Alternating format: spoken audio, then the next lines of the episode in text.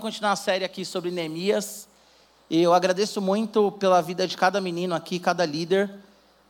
Tico Liro, ele mandou muito bem na primeira semana. O Ricardo mandou muito bem na segunda semana. É muito bom poder sair de férias e ver que a equipe continua dando conta, né? Todos os líderes aí. Glória a Deus pela vida de vocês. Amém? Abre a Bíblia de vocês aí em Neemias, capítulo 6. Neemias capítulo 6. Aleluia. Neemias capítulo 6. Bom, como Ticuliro já falou na primeira mensagem, Neemias ele era copeiro do rei Artaxerxes da Pérsia. E ele era uma pessoa de confiança. Então, quando ele tem a notícia que Jerusalém, que o povo de Judá está passando por um problema, ele estava muito bem, ele não precisava sair dali porque ele estava no palácio.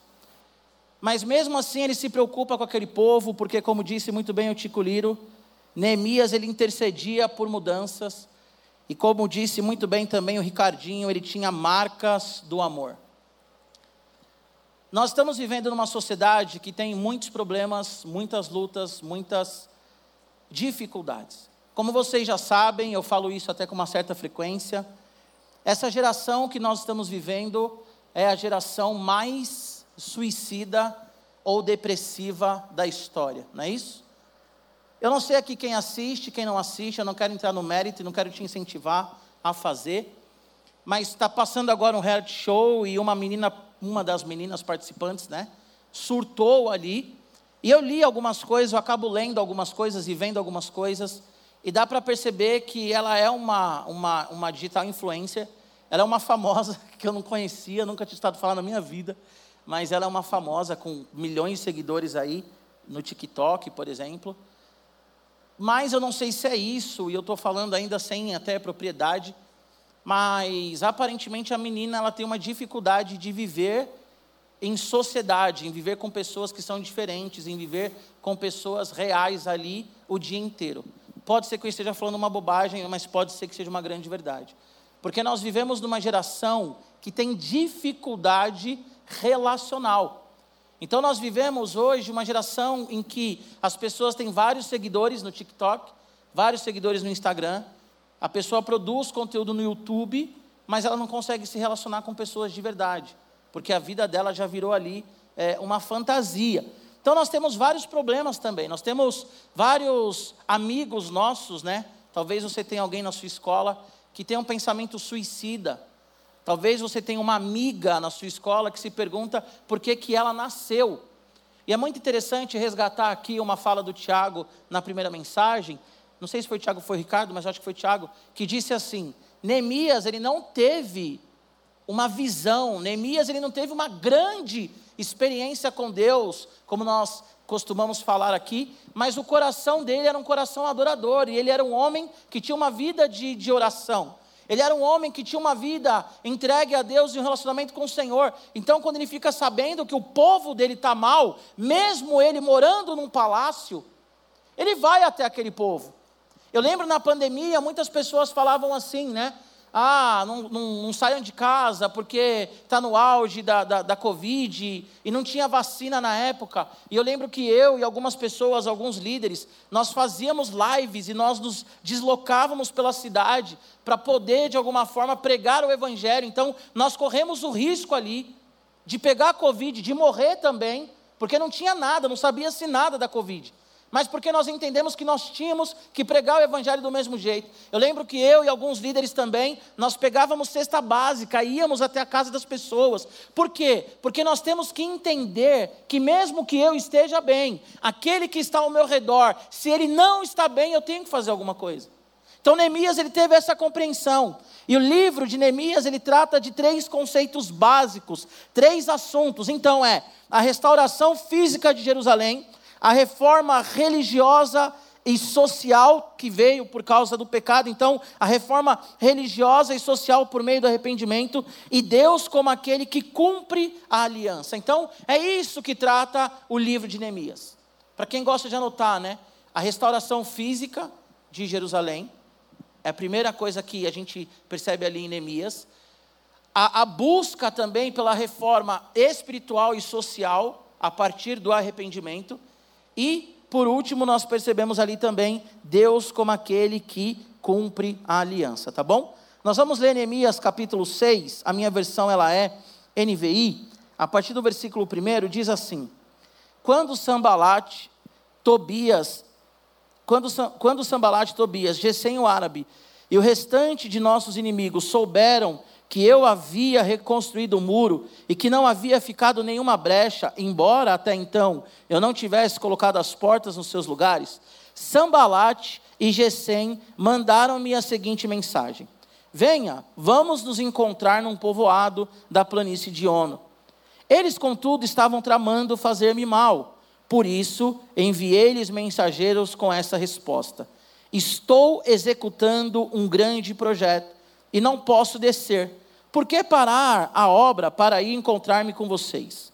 Eles me mandaram quatro vezes a mesma mensagem, e todas as vezes lhes dei a mesma resposta. Então, na quinta vez, Sambalate mandou-me um dos seus homens de confiança com a mesma mensagem. Ele tinha na mão uma carta aberta em que estava escrito assim: Dizem entre as nações, e Gesem diz que é verdade, que você e os judeus estão tramando uma revolta e que por isso estão reconstruindo o muro. Além disso, conforme dizem, você está na iminência de se tornar o rei deles e até nomeou o profeta para fazer em Jerusalém a seguinte proclamação a seu respeito: Há um rei em Judá. Ora, essa informação será levada ao rei, por isso vamos conversar. E eu lhe mandei essa resposta: Nada disso que você diz está acontecendo. É pura invenção sua. Estavam todos tentando intimidar-nos, pensando, eles serão enfraquecidos e não concluirão a obra. Eu, porém, orei pedindo: fortalece agora as minhas mãos. Um dia fui à casa de Semaías, filho de Delaías, neto de Meetabel, que estava trancado portas adentro. Ele disse: Vamos encontrar-nos na casa de Deus, no templo a portas fechadas, pois estão querendo matá-lo. Eles virão essa noite. Todavia eu lhe respondi: Acha que um homem como eu deveria fugir? Alguém como eu deveria entrar no templo para salvar a vida? Não, eu não irei. E eu percebi que Deus o tinha, não o tinha enviado e que ele tinha profetizado contra mim, porque Tobias e Sambalate o tinham contratado. Ele tinha sido pago para me intimidar, a fim de que eu cometesse um pecado, agindo daquela maneira. E então eles poderiam difamar-me e desacreditar-me. Lembra-te do que fizeram Tobias e Sambalate, meu Deus. Lembra-te da profetisa Noadia e do restante dos profetas que estão tentando me intimidar. Amém? Feche seus olhos, Pai, nós te bendizemos nessa tarde, Senhor. Te agradecemos, ó Deus, porque o Senhor tem nos sustentado, porque temos chegado aqui por causa da Sua misericórdia. Pedimos, ó Deus, que nessa tarde possamos mais uma vez entender a Tua palavra e o Teu propósito para nós. Espírito Santo nos convence do nosso pecado, da justiça e do juízo. Espírito Santo, faça algo no nosso coração nessa tarde, tenha liberdade no nosso meio, assim como já tem tido. Pedimos a Deus que nada atrapalhe essa mensagem, Senhor, e que realmente nós sejamos uma geração de adoradores, uma geração focada, uma geração com um propósito, Pai, em nome de Jesus. Amém? O tema dessa mensagem é: Estou executando um grande projeto. Repete comigo: Estou executando um grande projeto. Tá bom? Agora, para matar a saudade, olha para a pessoa que está do seu lado e diga: Não me atrapalha. Boa. E olha de novo e diga: Eu não te atrapalharei. Amém. Nós vemos aqui três verdades, e são essas três verdades que nós iremos tratar nesse texto. A primeira verdade que nós vamos tratar nesse texto é: um grande projeto exige foco. Repete comigo: um grande projeto exige foco. Olha só, versículo do 1 ao 4 novamente diz assim: quando Sambalate, Tobias, Gesem, o árabe, e o restante de nossos inimigos souberam que eu havia reconstruído o muro e que não havia ficado nenhuma brecha, embora até então eu ainda não tivesse colocado as portas nos seus lugares, Sambalate e Gesem mandaram-me a seguinte mensagem: Venha, vamos nos encontrar num dos povoados da planície de Ono. Eles, contudo, estavam tramando fazer-me mal. Por isso enviei-lhes mensageiros com essa resposta: Estou executando um grande projeto e não posso descer. Por que parar a obra para encontrar-me com vocês? Eles me mandaram quatro vezes a mesma mensagem e todas as vezes lhe dei a mesma resposta. Neemias ele sai da Pérsia então em direção a Jerusalém para restaurar ali os muros da cidade. Isso acontece mais ou menos em 445 a.C. Os muros de Jerusalém, eles começam então a ser destruídos no período da Babilônia, ali no período de 587 a.C. Então, mais ou menos 100 anos depois, Neemias ele vai lá para restaurar os muros. Aí você diz assim, ué, mas Neemias então ele ficou sabendo só cento e poucos anos depois que estava tudo em ruína? Não, porque quando a Babilônia destrói Jerusalém, ainda fica uma parte, consegue entender? Mas até chegar o momento ali da notícia de Neemias, então aquele povo, ele já estava totalmente destruído e os seus muros estavam derrubados. Lá ele encontra a oposição de uma coligação de adversários, então de estrangeiros. Então lá tem Sambalate, que era governador da Samaria, e Sambalate era quem dominava Judá. Então entenda, por que que Sambalate, ele olha ali para Neemias e diz assim: "Ei, vocês não vão conseguir reconstruir os muros". Porque lá em Neemias capítulo 4, versículo 3, a Bíblia diz que os adversários olham e dizem assim: "Se uma raposinha passar aí, esse muro aí ele cai".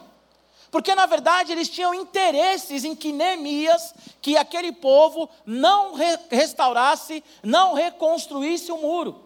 Então a Bíblia diz que Sambalate, que era governador ali na Samaria, ele era opositor também. Por quê? Porque ele dominava Judá até Neemias chegar. É interessante que o outro, Tobias, ele era um aristocrata, influente em Jerusalém. O que, que era um aristocrata? Era um cara da, da sociedade, de alta classe. Era um cara influente, sabe? Era um cara que andava com um carro importado, pensando nos dias de hoje, e batia e falava assim: Você não sabe com quem você está falando. Então Sambalate, ele era um cara que ele mandava em Judá. E Tobias, ele era um cara que ele tinha uma moral também ali na região, porque ele era, usando um termo mais atual, ele era um playboyzão, ele era de uma família rica. Então ele não queria que ninguém também enchesse ali a paciência dele. E junto com eles tem também Gesem, que era um oficial árabe. Então aqui a Bíblia coloca três homens para nós que se opõem ali à obra de Neemias. Sambalat, que era governador e dominava ali a região, ele era governador em Samaria, não em Judá, mas ele acabava mandando ali também, de certa forma, em Judá.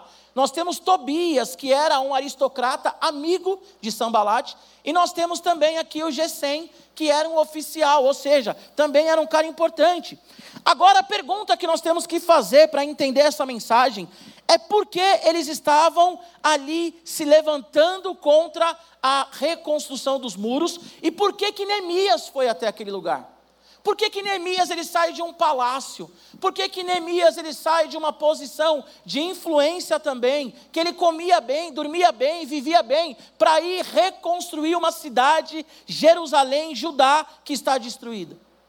Porque eu quero que vocês entendam que a primeira coisa aqui que Neemias pensa era a renovação espiritual pós-exílio. Porque quando Jerusalém ela é destruída, ali também eles perdem a oportunidade de cultuar a Deus.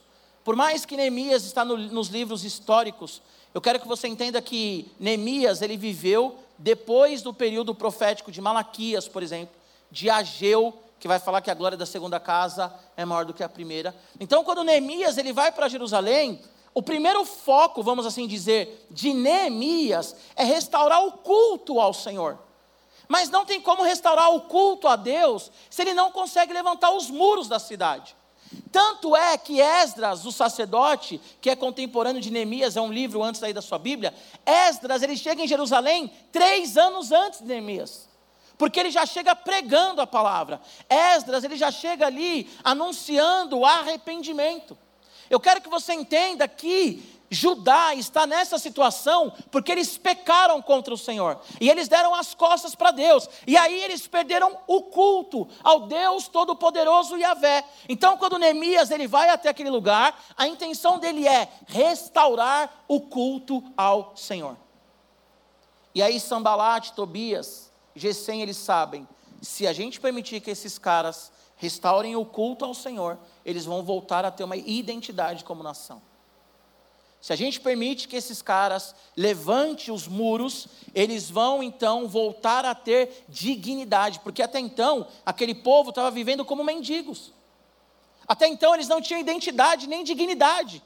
Então quando Neemias ele vai lá, ele quer reconstruir, ele quer ali trazer uma reforma espiritual para aquele povo. Ele quer mostrar para aquele povo que Deus, o Deus Todo-Poderoso, o Deus da aliança, que agora permitiu que eles saíssem do cativeiro, estava com eles ainda. Outra coisa que nós percebemos também é que ele estava procurando, é, é, também levantando os muros, a reconstrução da justiça social. Se você olha para Neemias e leia Neemias, são 13 capítulos, você lê rápido. Se você lê Neemias, você vai perceber que do capítulo 5 ao 7, Neemias está falando de justiça social. Sabe por quê?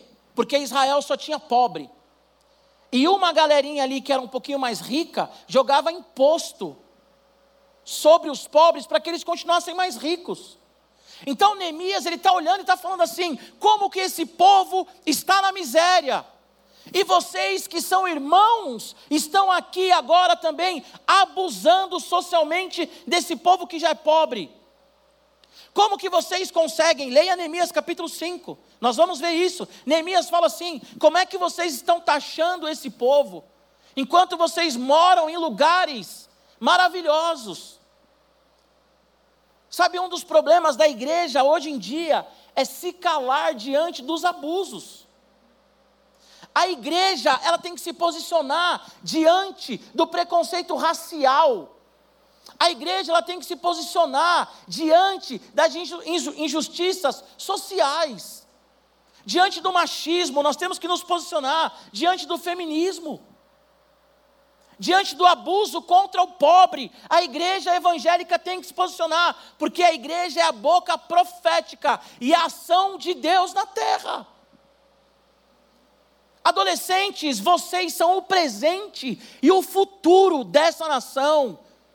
Que em nome de Jesus vocês sejam como Martin Luther King, que vocês olham e digam: Eu tenho um sonho, e se for necessário morrer por esse sonho, eu morrerei. Lembrando que ele era um pastor e o sonho dele vinha de Deus, não é qualquer sonho, né? Ah, eu tenho um sonho de ter uma Lamborghini, uma Ferrari, é, eu tenho um sonho de ser igual o MC Fulaninho, que tem 10 carros na garagem, que o carro não funciona porque de tanto ele deixa lá parado. Sabe assim? Zoou todo o processo ali mecânico do carro. Não é isso que eu estou falando. Nós vivemos numa sociedade muito consumista, capitalista, sabe? Refém do dinheiro e das posses. Quando eu oro por vocês, eu fico pensando, Senhor, como que, como que deve ser ser adolescente nessa geração? Sempre foi difícil viver. A adolescência é uma fase de transição. Então, todo adolescente, seja na década de 90, de 2000 ou agora, de 80, de 70, todo adolescente sempre teve ali as suas crises. Porque é a fase de mudança. Mas eu fico pensando hoje em dia, em que ser alguém é ter curtidas no Instagram, em que ser alguém é ter um tênis legal, em que ser alguém é ficar produzindo conteúdo que te faz refém daquilo e na verdade você muitas vezes nem é feliz. Em que ser alguém, sei lá, é fazer alguma coisa que viralize na web, sabe? Eu fico pensando, como que deve ser difícil para vocês serem adoradores numa geração em que o sexo é uma coisa tão banal. Sabe, em que as mulheres elas se mostram e é isso mesmo, e acabou. Eu fico imaginando a luta de vocês em estarem numa escola em que todo mundo pega todo mundo. E se você não faz parte do sistema, você é excluído por isso. É difícil, sempre foi. E a minha fala aqui não é para valorizar colocando você do tipo assim, é, tá vendo, pastor, tem que fazer mesmo. Não. É para mostrar que é difícil, mas você tem que se posicionar. Nós temos que nos posicionar. Nós temos que ser uma igreja que prega a igualdade, que prega realmente a justiça do reino. E quando Neemias ele está levantando o muro, ele está falando assim: meu, nós temos que restaurar o culto, mas nós temos também que levantar a justiça social deste lugar. Sabe por quê? Uma cidade sem muro, ela era facilmente invadida e dominada. Quantos abusos sexuais não tinham em Jerusalém? Porque não tinha proteção.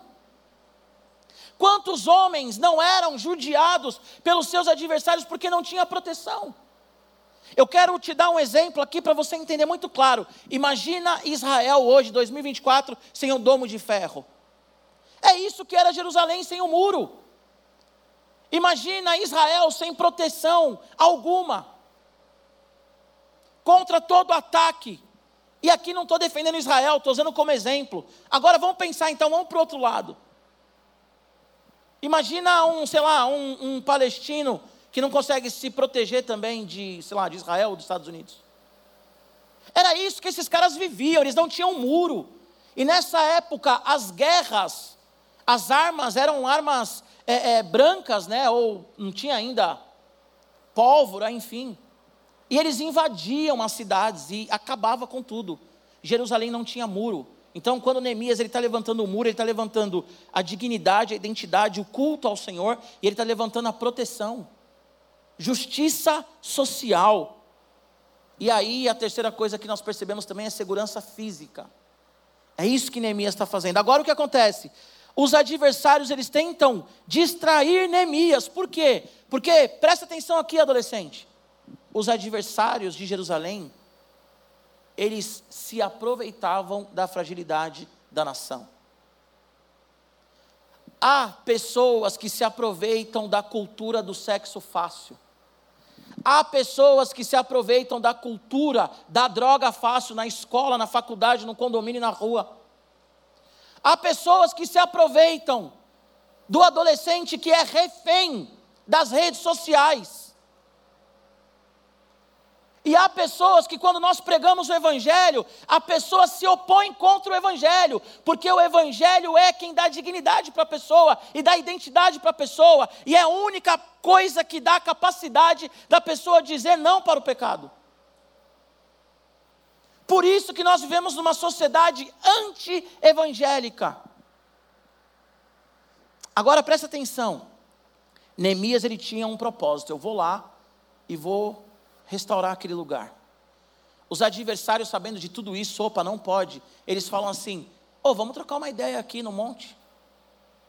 E a resposta de Neemias, ela é maravilhosa. Ele diz assim: Eu não vou, porque eu estou executando um grande projeto. Por que, que eu vou descer para falar com vocês?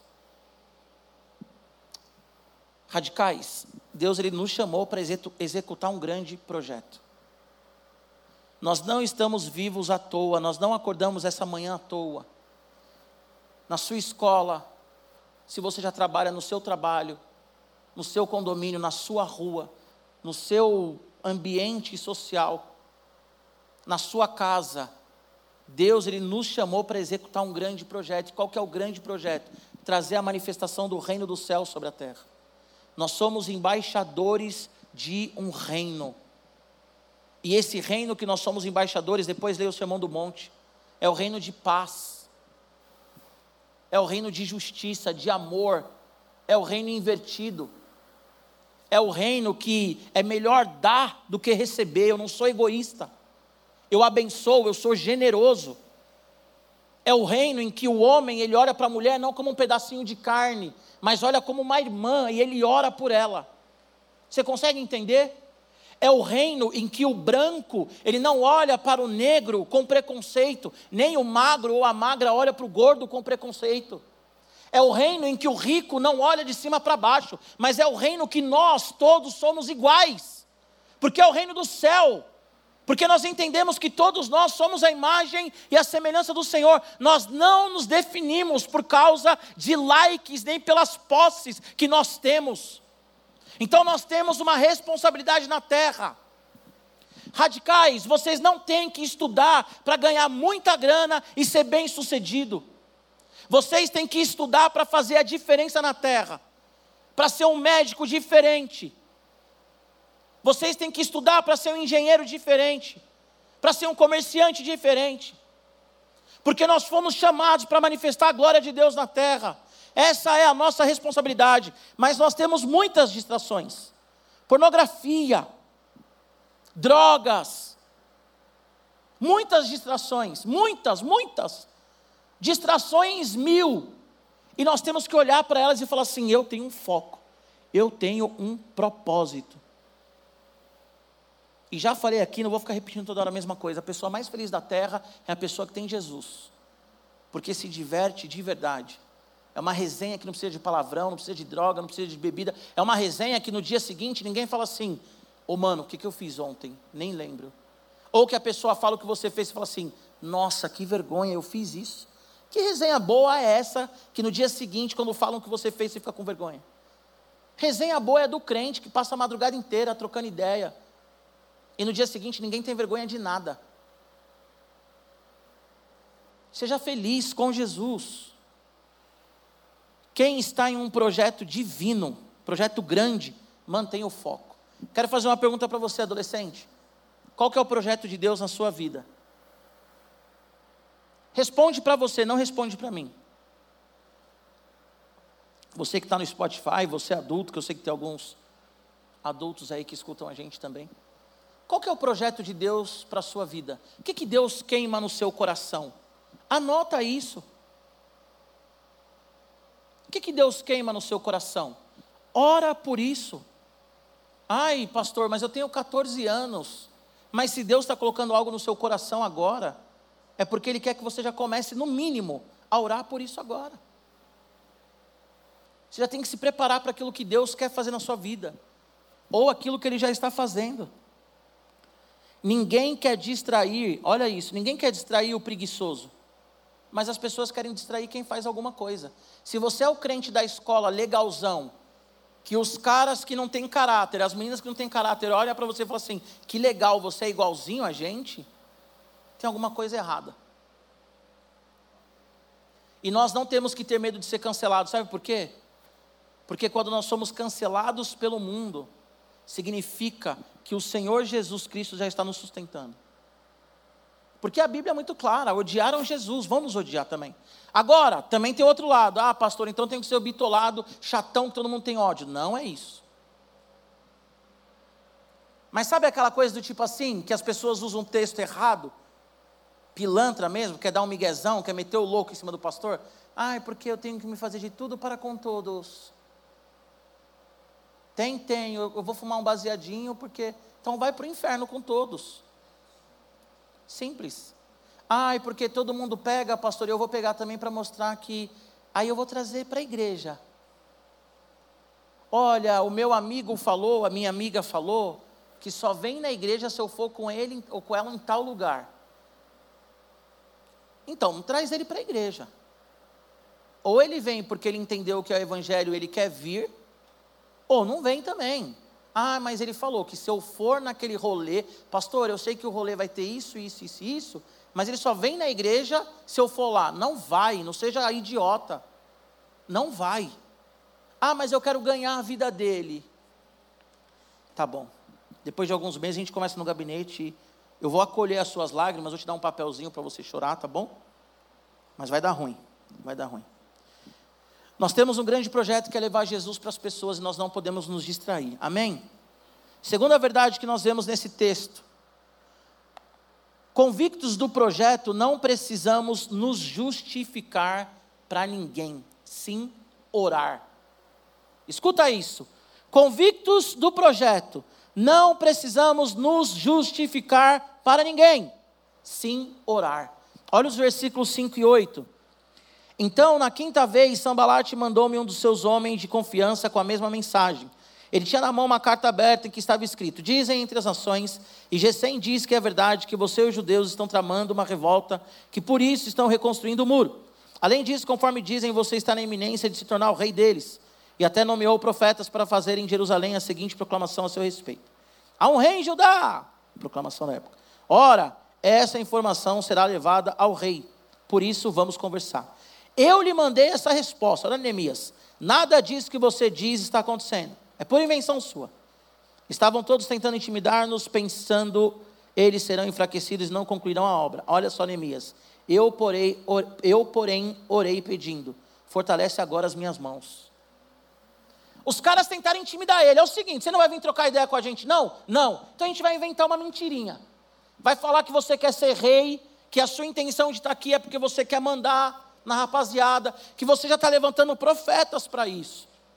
E não era verdade, gente. Ele era, ele era um homem de influência no palácio real da nação que era a superpotência da época, que era a Pérsia.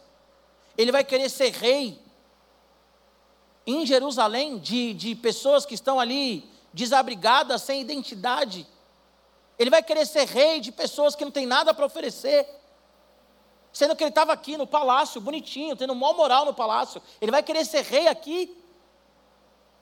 Então, quando ele vê aqueles caras ali tramando contra ele, ele olha para quem está falando ali, né? Olha para Sambalate e diz assim: é mentira sua. Tudo que você está falando é mentira. Mas ele não vai até o povo. Ele não vai fazer um tweet. Ah, e hoje o pastor voltou e a pregação dele foi indireta para mim. Ele não vai twittar isso, entendeu? Ele não vai pegar o celular e, e gravar um stories. Ele não vai ficar se justificando, olha, porque falam que eu faço isso, isso e isso. Mas eu quero deixar bem claro. Seu, sabe? Ele não vai fazer isso. Ele só olha para quem está falando e fala assim: você é um mentiroso. Agora, Neemias não teve medo? Neemias não teve ansiedade? Provavelmente sim. Só que o que, Neemias fez? Ele foi orar. Senhor, fortalece as minhas mãos. Eu tive uma conversa com a Mari esses dias, e, que, e com um amigo também abri, eu falei, pra, tanto para a Mari quanto para esse amigo, o meu lugar de, de, sabe assim, de manifestar aquilo que eu discordo de certa situação, de manifestar aquilo que me desagrada, é em Deus. E para a pessoa que está me desagradando, ponto. Tem dois lugares que nós temos que nos posicionar e ser firme. Em Deus, em Deus assim, né? Com o Senhor, me fortalece e tal e na pessoa que está nos criticando. Tem alguém falando mal de você, adolescente? Vai até a pessoa. Vai até a pessoa. Tem muita gente que parou de falar mal de mim porque eu confronto. Muita gente. Ah, porque o Giba isso, isso e isso. Ou, tudo bem, o Giba? Fiquei sabendo que você falou isso, isso e isso. É verdade?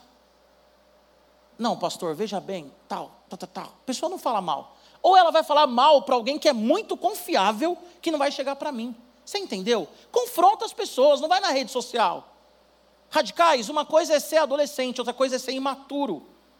Vocês têm que ter maturidade para a idade de vocês. Ai, pastor, estão falando mal de mim. Faz um Twitter e posta um negócio e põe um textão. E ainda às vezes coloca no close friends, ou seja, você ainda critica a pessoa para os seus amigos e a pessoa nem fica sabendo.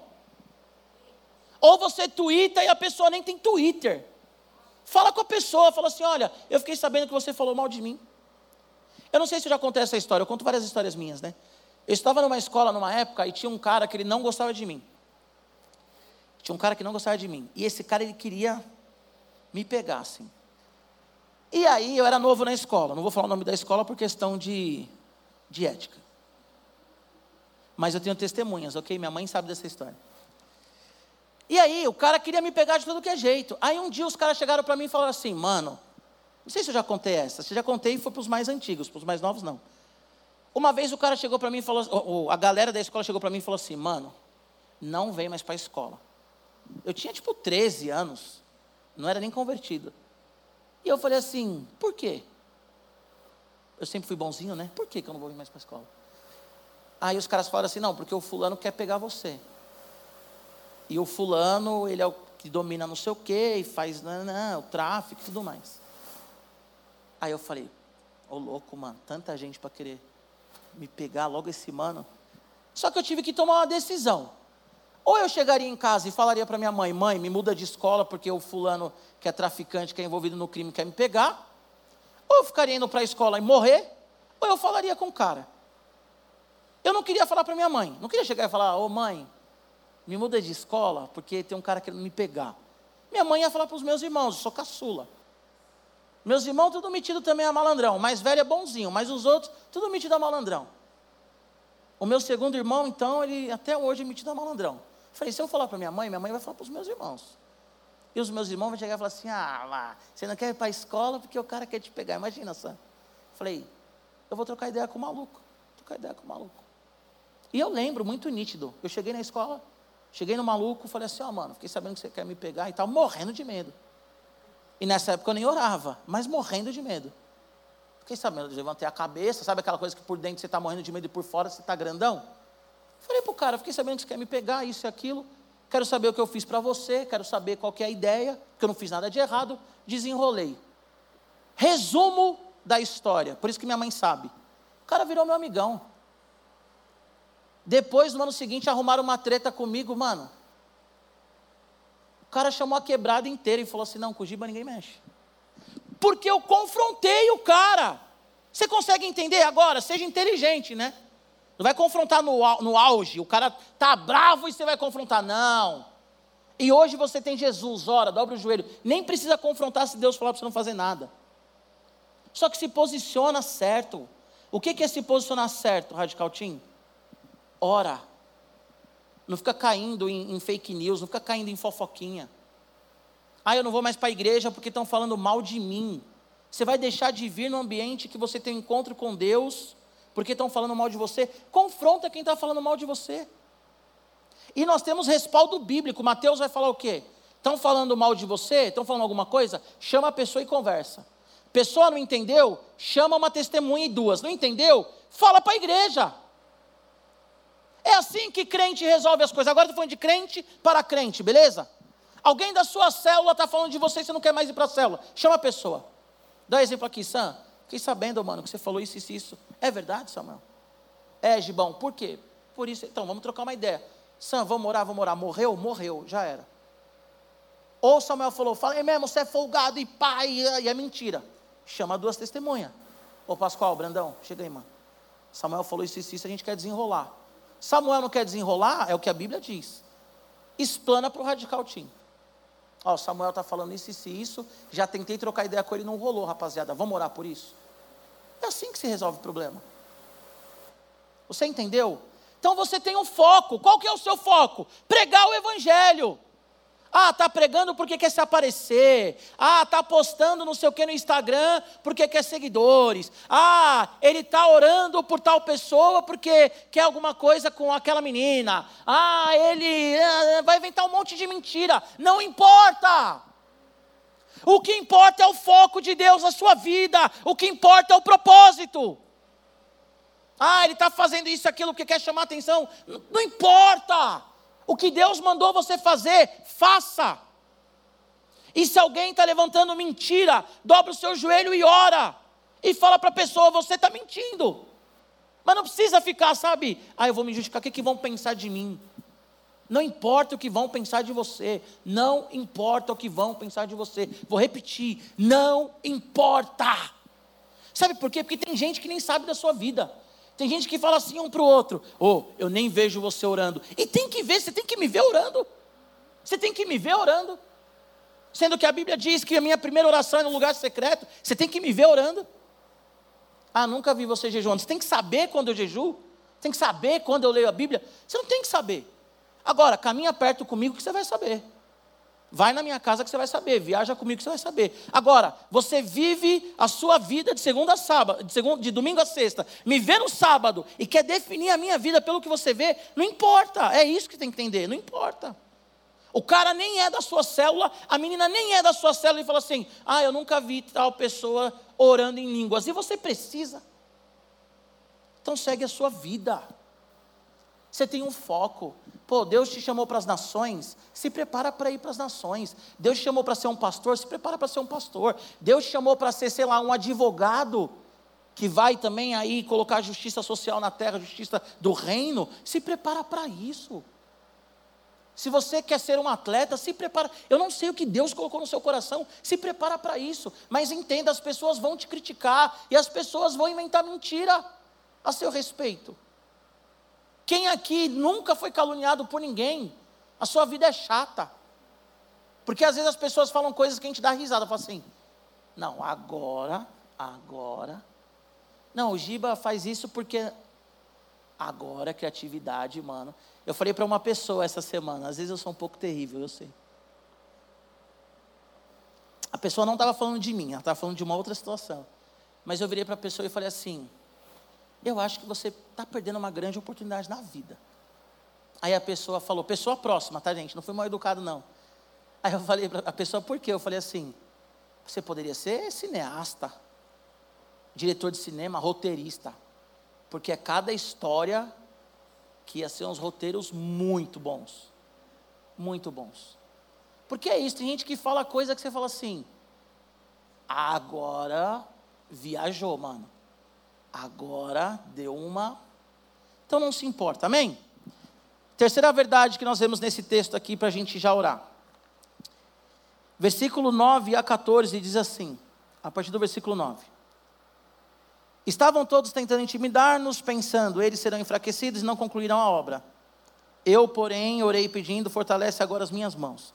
Um dia fui à casa de Semaías, filho de Delaías, neto de Metabel, nomes bons para os filhos, que estava trancado portas adentro. Ele disse: Vamos encontrar-nos na casa de Deus, no templo, as portas fechadas, pois estão querendo matá-lo. Virão essa noite te matar. Olha só, todavia eu lhe respondi: Acha que um homem como eu deveria fugir? Alguém como eu deveria entrar no templo para salvar a vida? Não, não irei. Percebi que Deus não tinha enviado e que ele tinha profetizado contra mim, porque Tobias e Sambalate o tinham contratado. Eles tinham pago para me intimidar, a fim de que eu cometesse um pecado agindo daquela maneira.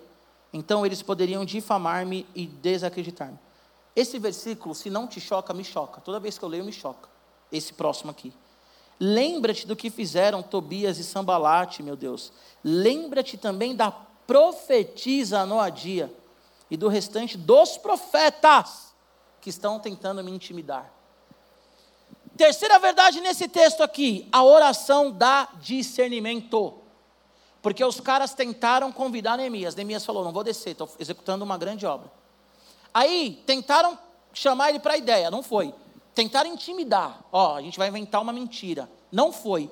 Olha o que, que os caras agora me inventaram levantaram profetas para falar para ele: vamos lá para a igreja trocar uma ideia, mano, lá é seguro. Olha que loucura isso. Oh, vamos lá no templo lá trocar uma ideia, que lá é seguro. Neemias, ele tem uma vida coração tão genuína que ele se liga que aquilo ali também estão tramando contra ele. Sabe por quê? A igreja, a igreja, tem dois tipos de igreja. O pastor Jonas falou isso uma vez e me marcou. Tem a igreja com I maiúsculo, que é o corpo de Cristo, e a igreja com I minúsculo, que é uma instituição. E na igreja com I maiúsculo só tem crente, genuíno, salvo. Mas a igreja com I minúsculo tem o joio. Tem pessoas que estão na igreja que não são salvas. A igreja não é feita só de gente que ama Jesus. É feita de pessoa que está ali também para causar, para encher, para caluniar, para derrubar. A igreja também tem pessoas que entram para falar assim: vamos ver se é tudo isso mesmo. Tem cara que entra na igreja só para ficar com as menininhas. Tem cara que entra na igreja porque ele quer acabar com o pastor, porque ele quer atacar espiritualmente a vida do pastor. Tem menina que entra na igreja porque ela quer derrubar o menino. Você sabia disso? Tem pessoas que se infiltram na igreja para derrubar a igreja. E tem pessoas que estão na igreja que não mudam de jeito nenhum e vivem uma vida carnal. Então o que, que você precisa entender? Todo mundo que está na igreja, qualquer coisa que falar, está falado? Não. Meninas, um alerta para vocês. Eu conheço várias meninas e várias mulheres que se machucaram por namorar com o menino da igreja que parecia uma coisa e era outra. Então, meninas, na igreja, todas as igrejas, tem meninos aproveitadores que não tiveram seus caráteres transformados. E meninos também. Eu conheço meninos também que se feriram, que caíram do relacionamento íntimo com Deus. Conheço pessoas conheceram pessoas dentro da igreja e saíram e começaram a usar drogas, sabe por quê? E aí o que eu estou colocando na sua cabeça não é você desconfiar de todo mundo, mas você tem vida com Deus. Ah, vamos ali comigo, tal, é a pessoa da igreja, eu vou. Não é assim que funciona. ah, o fulano ele é da igreja, então eu vou fechar os olhos e vou confiar. Não é assim que funciona. Você, acima de tudo, tem que ter vida com Deus. Você entendeu isso? Agora eu quero te explicar por que, que Neemias não vai. Ele não vai, primeiro, porque o versículo aqui 12 vai falar o quê? Eu percebi que eles estavam tramando contra mim. Primeiro, tem discernimento. Segundo, nesse período aqui, Neemias ele não era sacerdote, presta atenção nisso. Neemias ele não era sacerdote. O sacerdote podia entrar no templo ali a hora que quisesse, nessa época aqui. Nessa época aqui. Neemias não podia, então Neemias, se ele entra no templo de qualquer jeito, ele perde a honra. E ele perde tudo aquilo que ele conquistou com o povo. Você consegue entender? Se Neemias ele vai no templo, o povo vai olhar e vai falar assim: Ué, mas Neemias ele não é sacerdote. Eu acho que ele está metendo louco mesmo, está levantando um muro, porque ele tem interesses aí duvidosos. Se Neemias ele escuta aquele convite, ele cai numa cilada. E aí o texto diz que profetas e profetisas estavam profetizando não da parte de Deus. E eu vou encerrar com essa fala. De repente, eu vou encerrar com essa fala. Deus, ele colocou algo no seu coração e você tem um chamado, certo? De repente veio um profeta que você nunca viu na vida e te dá uma profecia nada a ver. E sabe o que você faz? Você acredita na profecia nada a ver. E aquilo que Deus colocou no teu coração, você coloca em xeque. E você vai viver toda a sua vida debaixo daquela profecia nada a ver. Eu quero te ensinar a receber uma profecia, tá bom? Primeiro que a Bíblia vai dizer que a profecia ela só é de Deus se ela se cumprir. Então você só sabe se a profecia é de Deus se ela se cumprir, mano. Então você vai ter que ter paciência. Primeira coisa. Segunda coisa, ó, anota quem gosta de anotar. Para você discernir profecia, tá bom? Vou falar bem pausado, tá? Nenhuma profecia nasce do vácuo. Uma profecia, ela tem que ter duas coisas primeiro, ela tem que ter alguma relação com a Bíblia, ou seja, vou dar um exemplo bem esdrúxulo aqui. Vamos dizer que vem um profeta e fala assim: Eu quero, Giba, que você separa da Mariana. A Bíblia diz que Deus odeia o divórcio. Então, toda profecia, ela tem que estar pautada na Bíblia. Toda profecia, ela tem que ser carregada com aquilo que a Bíblia diz, não o contrário. Beleza? Primeira questão. Segunda questão, a profecia via de regra, ela vem confirmar algo que Deus já falou no seu coração. Profecia não surge do vácuo. Deus está falando com você e você tem dificuldade de entender. Deus vai e manda um profeta. Leia os profetas do Antigo Testamento. Sabe o que, eles faziam? Voltem para a lei, se arrependam. Eles falavam com o povo para que o povo voltasse a viver aquilo que Deus já tinha falado. Então, profecia não vem do vácuo. Sabe aquilo que Deus coloca no seu coração? Você fala, será que é isso mesmo? Aí vem o profeta e fala assim: olha, pá, pá, pá. Profecia não surge do vácuo, gente. Deus ele não vai falar com você alguma coisa que vai falar assim: ó, oh, a Bíblia fala o contrário, nunca tinha pensado nisso, mas o profeta tem razão, não tem razão. Giba, mas ele tem uma vida com Deus, ele tem 200 mil seguidores, ele ora em línguas, ele tem visão, expulsa demônio. A Bíblia diz para a gente não julgar o profeta, não ficar, né? Mas nós devemos julgar a profecia. Profecia não nasce do vácuo. Não nasce. Aí você vai falar assim, mas eu recebi uma profecia de algo que eu nem imaginava. Mas que se você parar para pensar, em algum momento Deus já estava trabalhando isso na sua vida. E você não percebeu. Não é que você não imaginava. Então tomem cuidado. Amém? Vocês têm um propósito. Se coloquem em pé em nome de Jesus.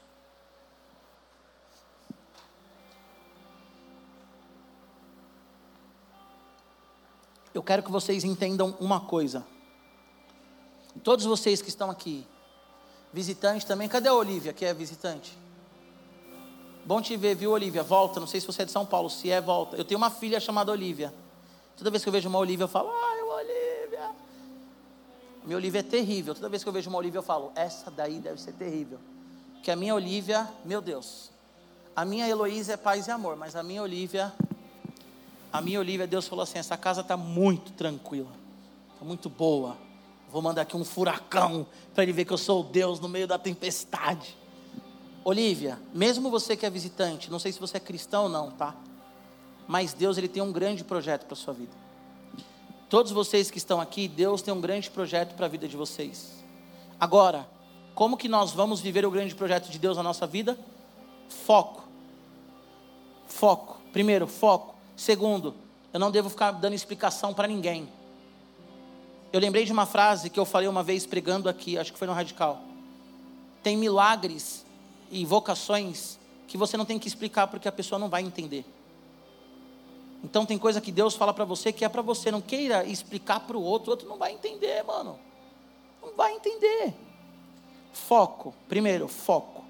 Segundo, não fique dando explicações. Terceiro, tenha uma vida de oração. Tenha uma vida de oração, dobra o joelho. Deus, Ele quer que você seja um construtor de muros. Muros que vai restaurar a religião, muros que vai restaurar justiça social, muros que vai levar dignidade para as pessoas. Amém? Feche seus olhos. Pai, nós te agradecemos, ó Deus, por esse dia.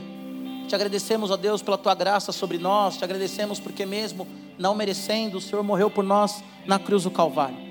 Senhor, eu quero colocar cada um desses adolescentes aqui essa tarde, pedindo a Deus que realmente eles tenham foco, porque o Senhor tem um propósito para a vida deles, ó Pai.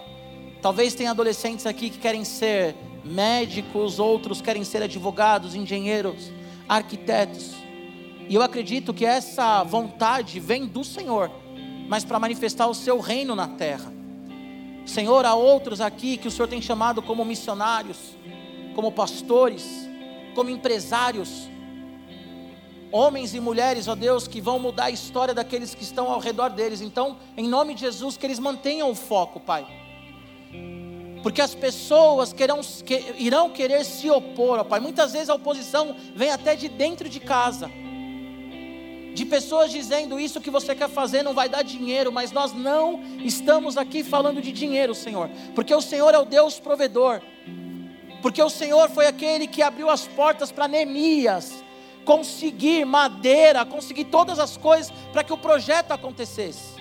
Eu quero radical que você entenda também ainda em espírito de oração que se Deus ele colocou algo no teu coração, ele vai providenciar todos os materiais para que aconteça.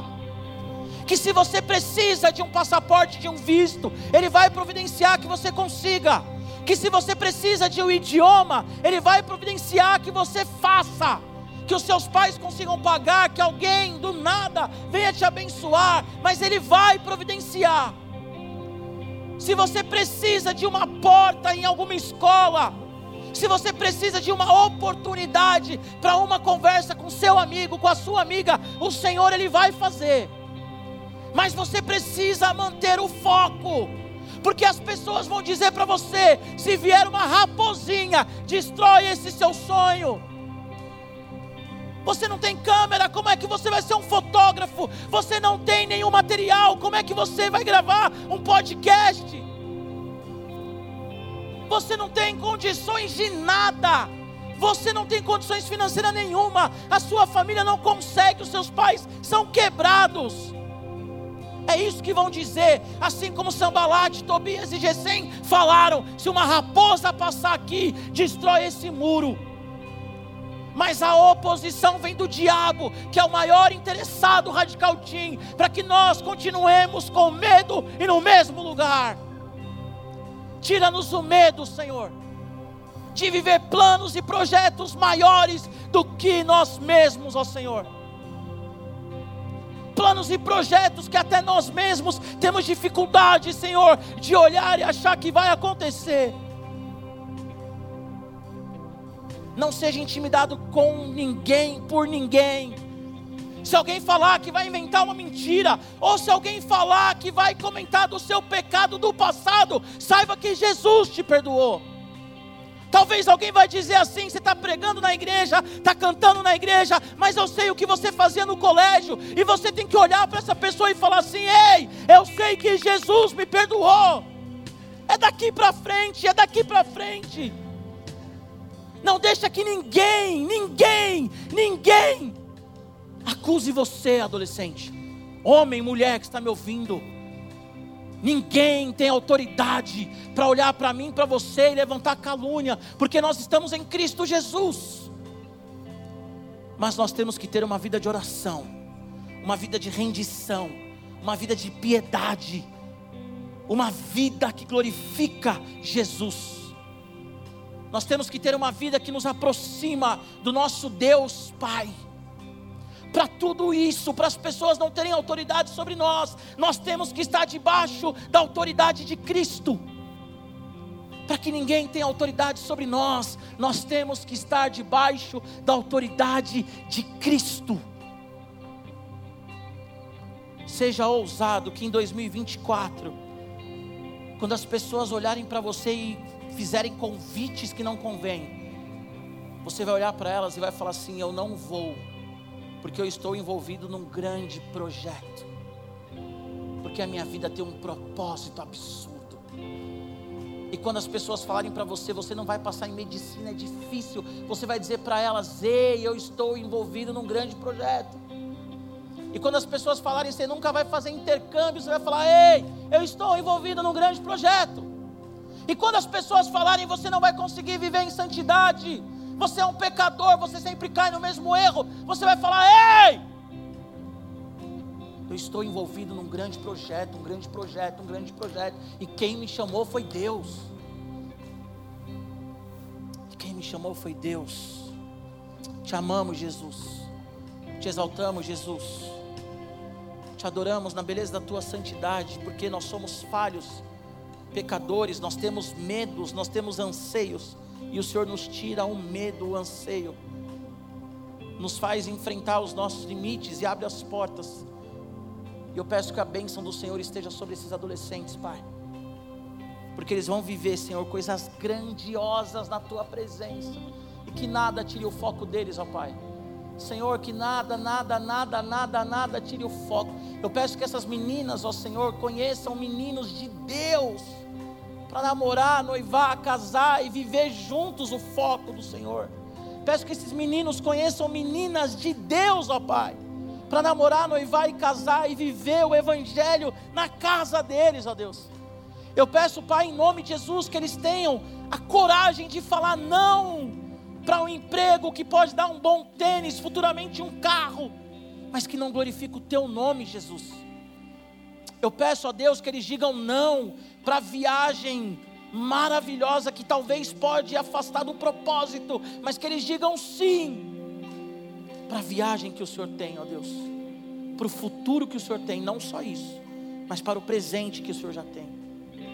Que hoje eles já vivam um grande propósito porque eles acordaram hoje para viver um grande propósito. Para a gente tocar a nossa saideira, com seus olhos fechados. Se houver alguém aqui que quer entregar a vida para Jesus, a Bíblia diz que se você confessar Jesus com seus lábios, e você crer no seu coração e confessar, você é salvo. E a Bíblia diz também que Jesus ele está esperando o afastado voltar, o filho pródigo voltar. Então, se você quer aceitar Jesus hoje ou voltar para Jesus, Levanta sua mão onde você estiver, por favor. Alguém aqui? Não? Então tá bom. Que Deus abençoe vocês. Eu amo vocês. Contem comigo. Vocês têm meu celular, meu Instagram, tudo. Não caminhem sozinho, tá bom? Saideira, até sábado que vem. Deus te abençoe.